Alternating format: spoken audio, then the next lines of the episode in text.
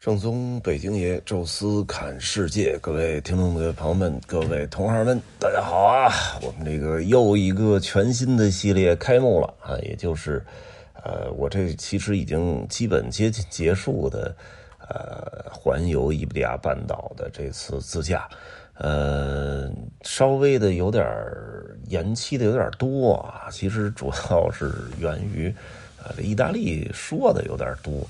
哎，等于我们说了，好像有四十多期啊，中间再加上插了几期这个其他的广告，哎，所以有大概五十期，将近两个月的这么一个发布的时长，啊，所以再加上北京，我们稍微说了几期啊，导致于这个最近才放出来啊。不过这个有一些延误啊，本身也是我们的一大特色啊。那我们这个。也尽量别说的那么啰嗦吧，尽量挑重点的跟大家来聊。呃，但是第一期嘛，总是要做一些预热啊，稍微的热热身啊，跟大家呢来说说。首先，我们把这个系列的名字就简单的确定了吧，就叫环游伊比利亚。这个伊比利亚其实就是整个西班牙、葡萄牙所在的这个半岛。欧洲呢，一共有三个啊比较大的这个半岛，伸向地中海，啊，最西边的就是伊比利亚半岛，也是这个最大的一个半岛啊。那这个西班牙是主体啊，然后西南角呢有一块是葡萄牙啊，这两个地儿。那当然，如果你再加的话，应该还能包括。呃，法国和西班牙中间夹着的安道尔，啊，然后另外的第二个半岛呢是比较小的，中间的瘦长条就是意大利，啊，然后东边有一个半岛呢，呃，也是很大，巴尔干半岛。这个半岛呢多山啊，所以就再加上这个靠近中东地区啊，形成了相对比较复杂的历史啊。巴尔干半岛形成了很多个不同的国家。哎，南面的希腊，北边的塞尔维亚，什么波黑，这旁边的黑山克罗地亚，什么斯洛文尼亚，呃，那边罗马尼，东边罗马尼亚、保加利亚、摩尔多瓦，所以那那个还是挺挺热闹的一个地区啊。因为我们后边可能还会有这个专门组织巴尔干的旅游，包括去克罗地亚，包括有自驾啊，所以到时候我们会再具体跟大家来说啊。那这一期呢，更多的说的是。啊，这个系列吧，就是伊比利亚半岛啊，因为它不只是西班牙，还有这个这个葡萄牙，而且我们这车呢是从巴黎租的啊，所以还是牵涉到了一段法国西部、西南部的自驾啊，所以呢还是挺值得来呃全面的说一说啊。我们啊这个行程呢，实际上。呃，确定的比较早啊，这也是我觉得比较幸运的一点吧。因为上一次的意大利吧，呃，源于一个偶然的决定啊。因为当时我做完护照，呃，做完签证之后，呃，当时是没打算使用那个意大利签证的，因为觉得时间太短了，又跨着春节的那个黄金的时间点，啊，再加上当时我做的时候，其实。咱们还没有开放呢，啊，所以当时就做完了，只是在音频里一说，哎，结果就引起了几个这个游客的兴趣，然后他们就要求这个也是让帮忙送个签啊，结果陆陆续续的吧，有八九个人都签出了这个意大利的签证，有的长有的短，啊，当时就建了一个小群去聊啊，其实是在春节前呃一周吧，大概过小年腊月二十三。啊，那天的时候好像才才真正确定了我们要去啊，最终把这个日期定在了正月初五，啊，所以走了一个就是很偶然的那么一个行程，呃，本来呢是设计的就是我这次的行程啊，环伊比利亚半岛的一次旅游，呃，当时计划是从米兰啊拿车，然后就穿穿过法国的南部。其实跟巴黎过去应该，呃，距离上差不太多，啊，穿越法国南部之后呢，进入西班牙，然后走一圈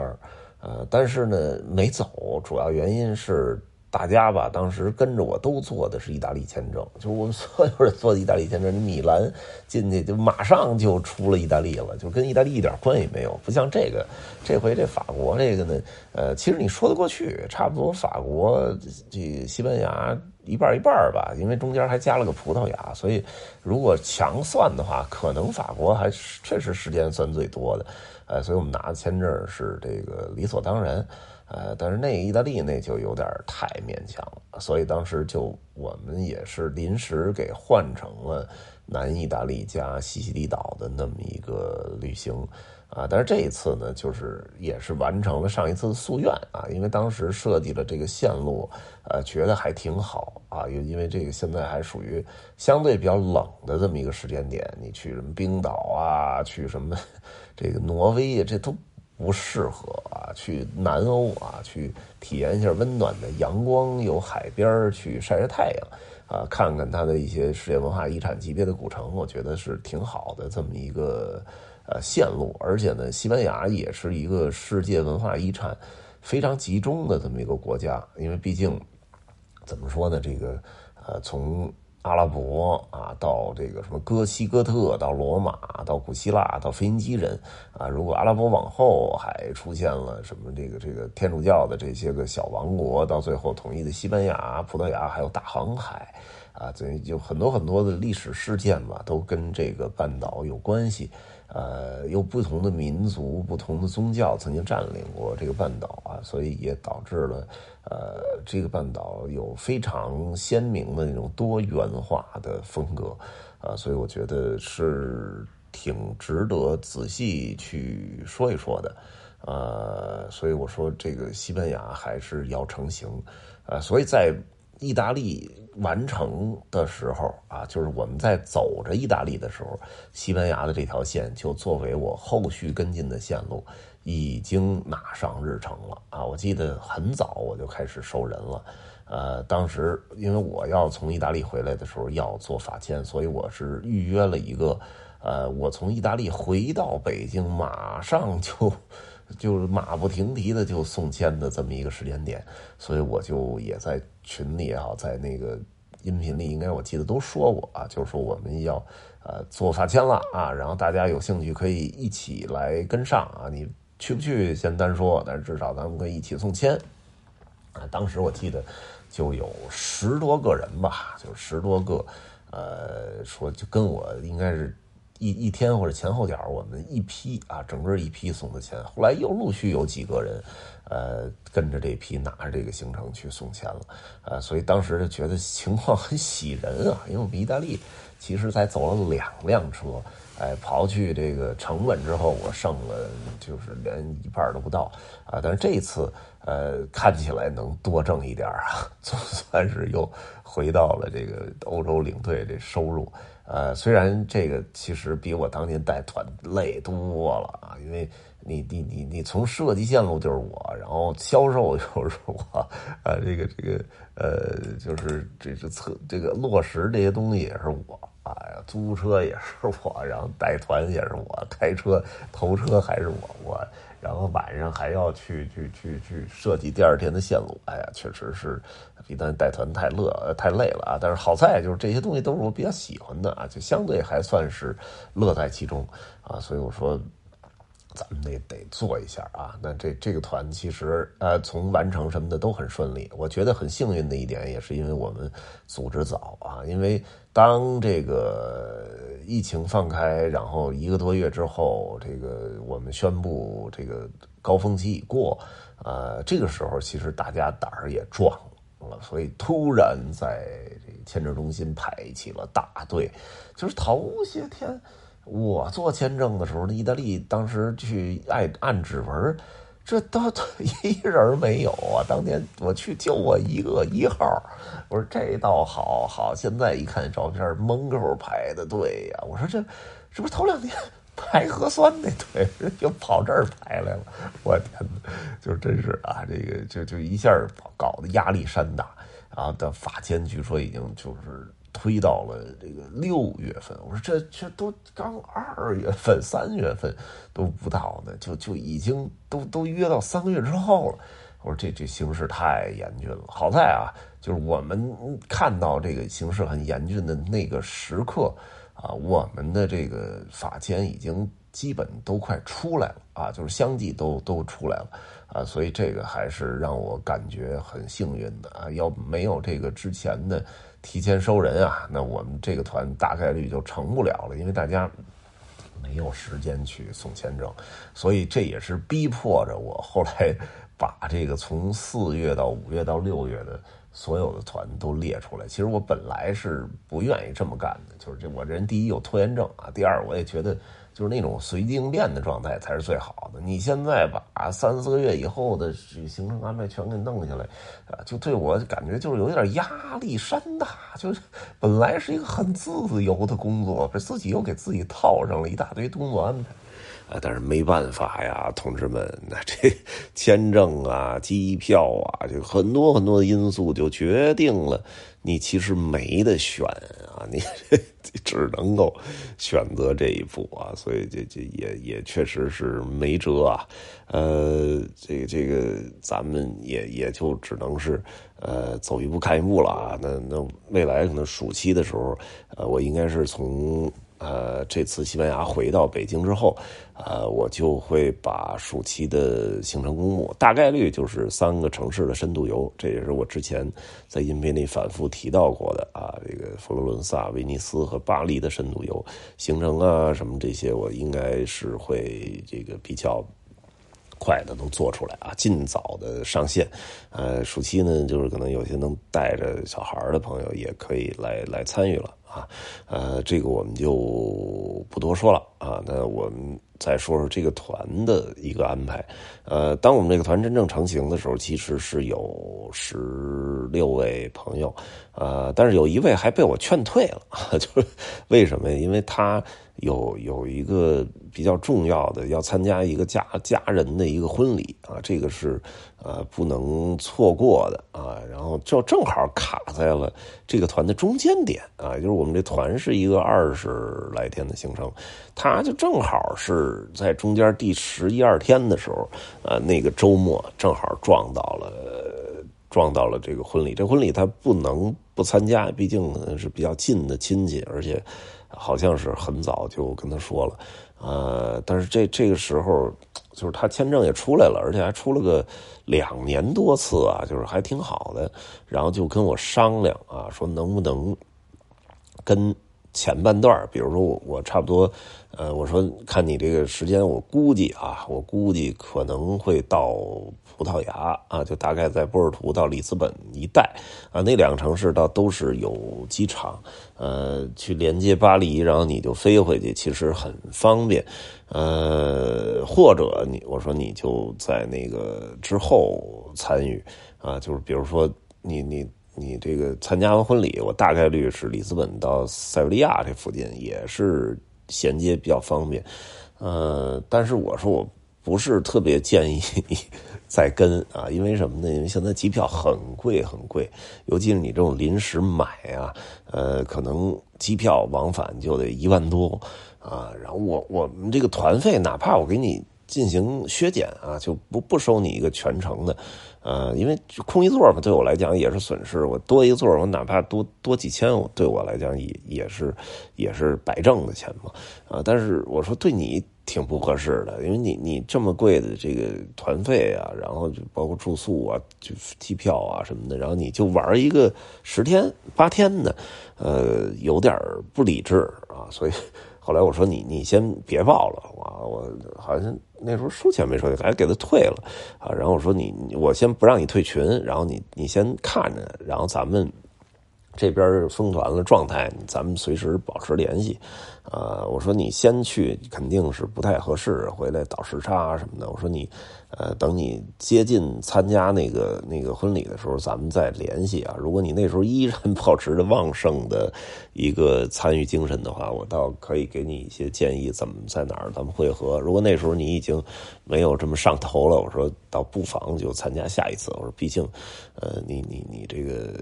有两年多次嘛，其实是还是可以随时就跟着我走的啊，所以当时呃我们达成了一致啊，所以他其实一直留在我们的群里，但是我后来我在那到那个里斯本的时候问了一下他，他也可能也呃确实可能也有其他工作就没没再参与。呃，但是应该到后后边吧，我估计可能还会参与别的，因为他这个签证比较方便。啊，其他的朋友有一些比较熟悉的面孔啊，就是至尊 VIP 会员啊，老黑啊，这一直在啊，这都快成工作人员了啊。这次还拿了一大锅啊，这个里边还拿了点米，拿了点面。拿了一堆的这个花生米，然后在当地还买了西红柿，买了鸡蛋。每天我们这屋啊有各种的老黑料理啊，各种黑暗料理，然后导致我们。团里好多的朋友，就是确实晚上可能也不饿啊，就是中午吃的晚嘛，这这哎这，但是就有口热汤啊，这可能对他们这胃也是一个很好的修复就好多人拿着 过来打了呀，这我们成了一个公众食堂了啊，这这确实这老黑想的周到啊，他自己呃我反正闻着一一会儿煮方便面。一会儿熬粥啊，一会儿做汤嘛，哎，这真是不够忙活的啊！但是确实挺挺挺挺好玩的啊。然后像呃，我们雷老大，雷声大同志啊，这个呃，这个亿亿亿万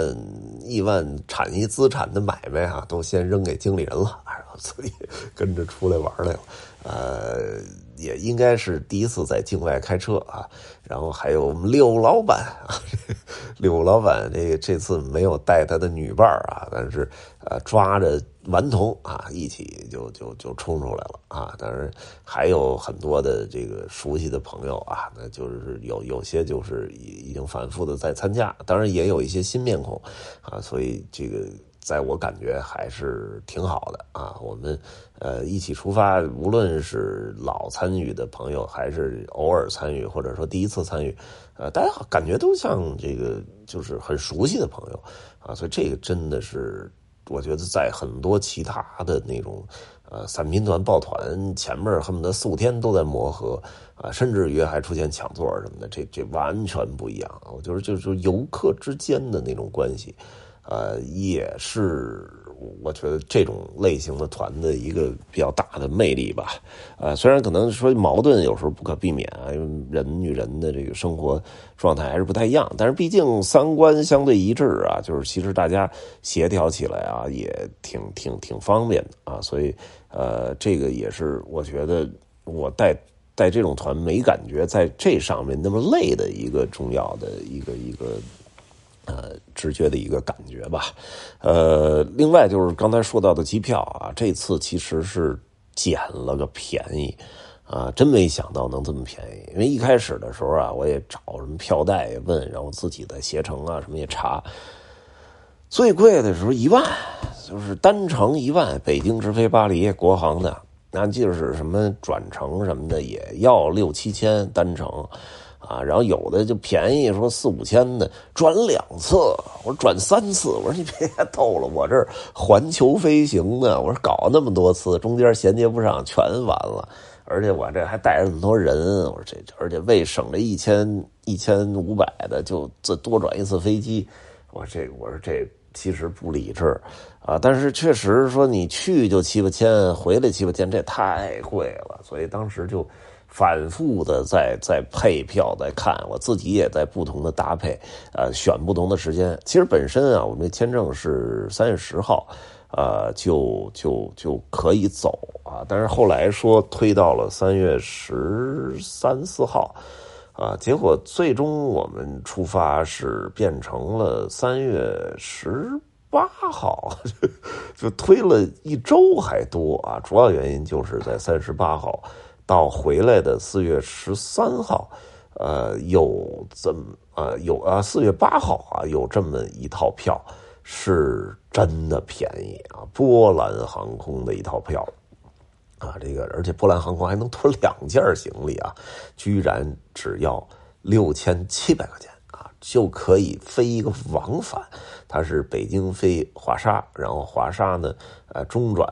到巴黎啊，回来呢也是巴黎回华沙啊，中转回去啊。之所以便宜呢，有几个问题啊，就是第一，呃，我们去程的时候中转极度紧张，只有五十五分钟啊，搞得我还就是又又有点焦虑，呃。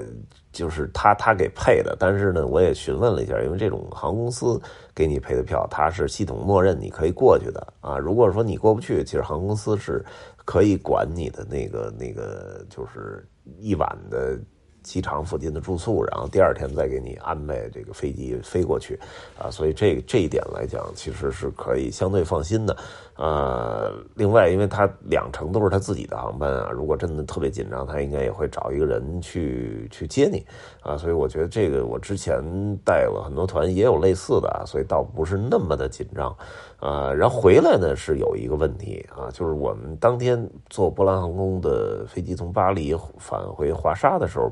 当天是没有衔接航空的啊，所以你 必须要在华沙住一晚。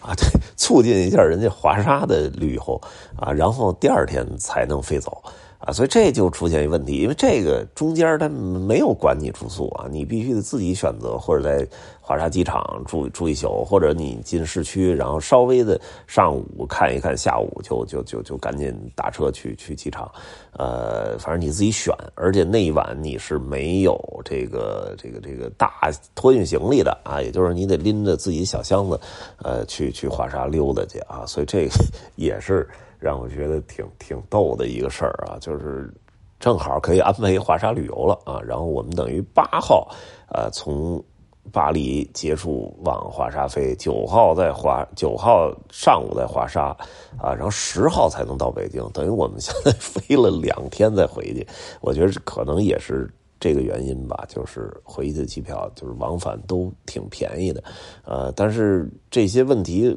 在我看来都不是事儿啊，所以就我们还是果断的把这套票给拿下了啊，所以我们这次是十五个朋友，呃，其中好像有十。二三个吧，都是呃订的同一个这个航班啊，就是大家也都看上这便宜了，所以一一块拿下。呃，我们这个出发时间其实也没有那么固定啊，这这种就是呃有点像半自助的这种团呢，就包括后边的。巴尔干自驾其实都是这样啊，我们有一个大致的线路，有一个大致的时间啊，真正说呃敲定，其实是在群里边大家一起敲定啊，这个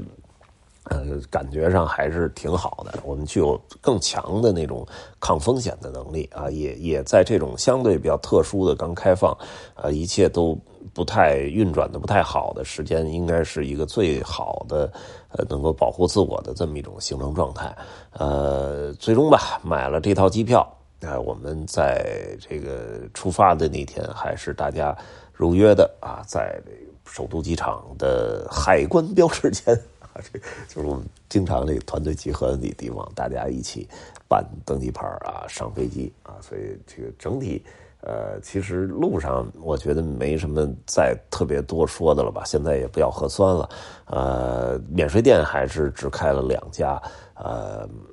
然后中中间中转也有惊无险啊，就顺利通过，呃，最终呢就落地巴黎啊。所以这个第一期吧，就跟大家来说说这个整个的前期的准备啊，以及我们飞机的航程啊。从下一期开始啊，我们。呃，开始直接进入到行程阶段啊！巴黎因为没有实实在在的旅游啊，就是至少我们到的时候是直接绕开巴黎。一方面啊，是拿了车，如果先进巴黎是一个巨大的挑战啊；另外一方面也是源于当时巴黎正在罢工啊，满城都是垃圾，也不太适合旅游啊，所以我们就直杀卢瓦尔河谷。所以下一期呢，来跟大家来聊一聊啊，我们这次行程当中的第一站。啊，第一天的这几几个景点，卢瓦尔河谷，我选了两座城堡，香波堡和昂布热瓦城堡啊，到底有什么可看的啊？咱们下期来跟大家详细来说。这一期呢就说到这儿，有什么想说的，欢迎大家在音频下面留言，也欢迎大家加入听众群讨论交流。微信搜索“宙斯”微信号这六个字汉语拼全拼，加入之后会邀请您进群，也欢迎大家关注我们在喜马拉雅的另外一个音频节目《宙斯侃欧洲》啊。这一期呢。就跟大家聊到这儿啊，咱们下期再见。